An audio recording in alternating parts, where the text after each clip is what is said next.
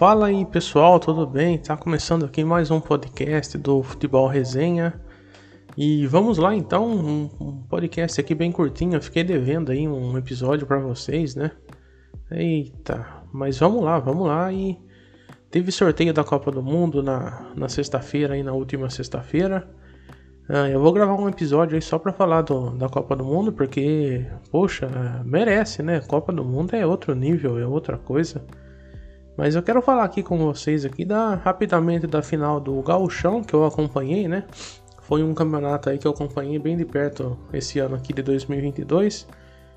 E a final foi o Ipiranga contra o Grêmio. A decisão foi aí também no último sábado na Arena do Grêmio, né? Já teve o primeiro jogo lá em Erechim, lá na cidade do Ipiranga. O Grêmio tinha vencido por 1 a 0 lá num, num gol de pênalti no finalzinho. E tivemos então aí na arena a decisão, o Grêmio ganhou. Uh, desculpa aí se eu não vou me lembrar, mas eu acho que foi 2 a 1 pro Grêmio, né?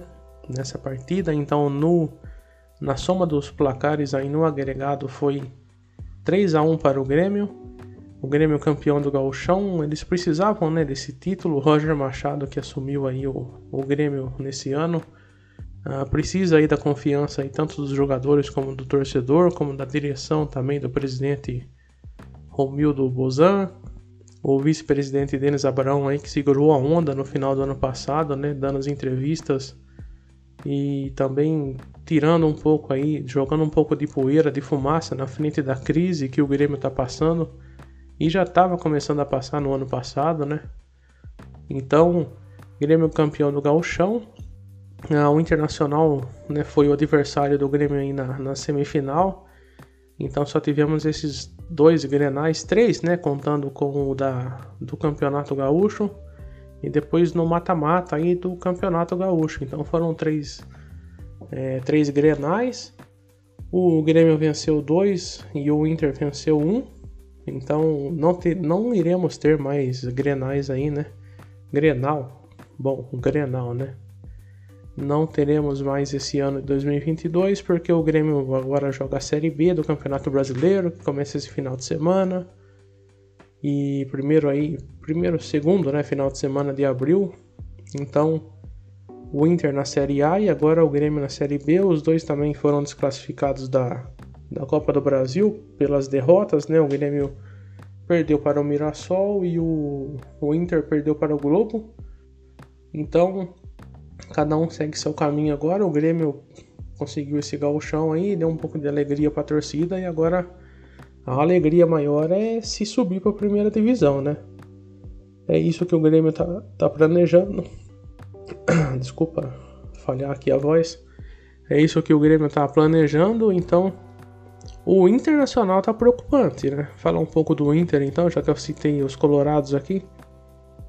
O Inter tá preocupante, perdeu aí agora o jogo ontem contra o 9 de outubro, um time modesto, perdeu, perdeu não, empatou, mas poderia ter perdido um segundo tempo horrível do, do Internacional, né? Jogando aí pela Sul-Americana quase que toma virada depois de abrir 2 a 0 no primeiro tempo aí, quase que toma um sacode lá do 9 de outubro.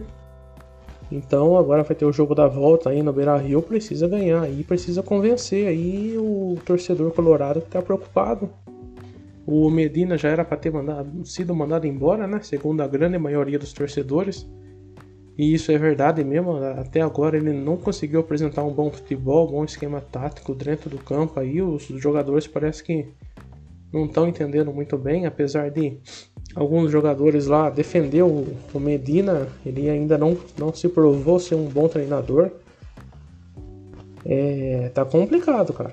O torcedor do, do Internacional aí vai concordar comigo aí que tá, tá difícil. Nem o Grêmio tá sofrendo tanto assim, com um elenco aí bem reduzido, é, não tem muitos jogadores tradicionais, né? Se manter. O Grêmio manteve lá os, os defensores, o Kahneman e o Jeromel. Uh, no meio campo ali parece que o Thiago Santos está indo embora, então vai ficar o Lucas Silva. Enfim, o Grêmio, agora que se a conquista aí do Galchão, parece que dá uma respirada, ao contrário do Inter, que se manteve na primeira divisão.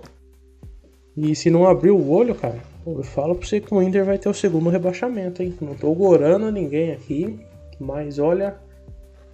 Uh, o, o, Grêmio tá jogando melhor que o Inter. E o Grêmio vai disputar a Série B. E o Inter tá na Série A. E é perigoso inverter o papel aí no ano que vem. O Inter jogar a Série B e o Grêmio voltar para a Série A, tá? Uh, agora falar do final, da, do final do Paulistão, né? Que eu fiquei devendo aí o episódio para falar do final do Paulistão.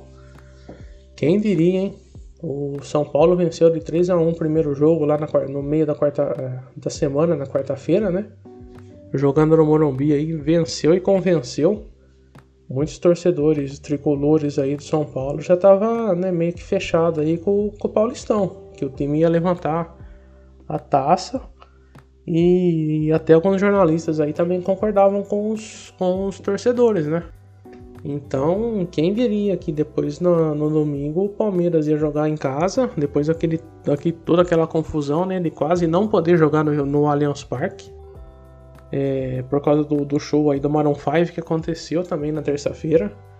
A organizadora lá do, do estádio, né, o estádio é do Palmeiras, mas como para conseguir uma grana, eles vendem, meio que arrendaram, né, o estádio do Allianz Parque para para shows, para eventos, e isso é normal, né? Não é que arrendou porque estava passando dificuldade, não, é por causa que assim o clube consegue ganhar uma grana por fora, né? Fora do, do mundo da bola. Então arrendou lá para W Torre, tá tudo bem, tá tudo certo, todo mundo sabia que que é assim já desde quando fez esse novo estádio do Palmeiras, né? O Morumbi também algumas vezes já fez isso aí.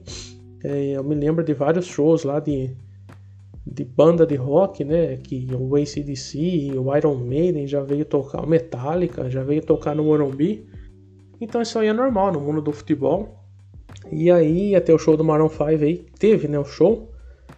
E então, aí o Palmeiras ficou naquela, né, naquela dúvida, foi um, se não fosse a Leila Pereira lá com toda a influência dela no mundo aí da, dos, das negociações, né? Ela é que é, ela que é dona lá do, da Crefisa, da, da departamento financeiro e dona de uma faculdade, enfim, os patrocinadores do Palmeiras, né, a FAM, a Faculdade da Américas, enfim, teve, teve jogo, né, teve show, teve jogo, teve tudo, e teve até a taça, né, quem diria o Palmeiras aí então, 4 a 0 depois de jogar um, um futebol bem ruinzinho, bem medíocre na, na primeira partida, né, mediano, né, no Morumbi, até muito por conta da força da torcida também, do, que ajudou bastante no Morumbi, né? Teve 60 mil torcedores e uns quebradinhos lá no, no estádio.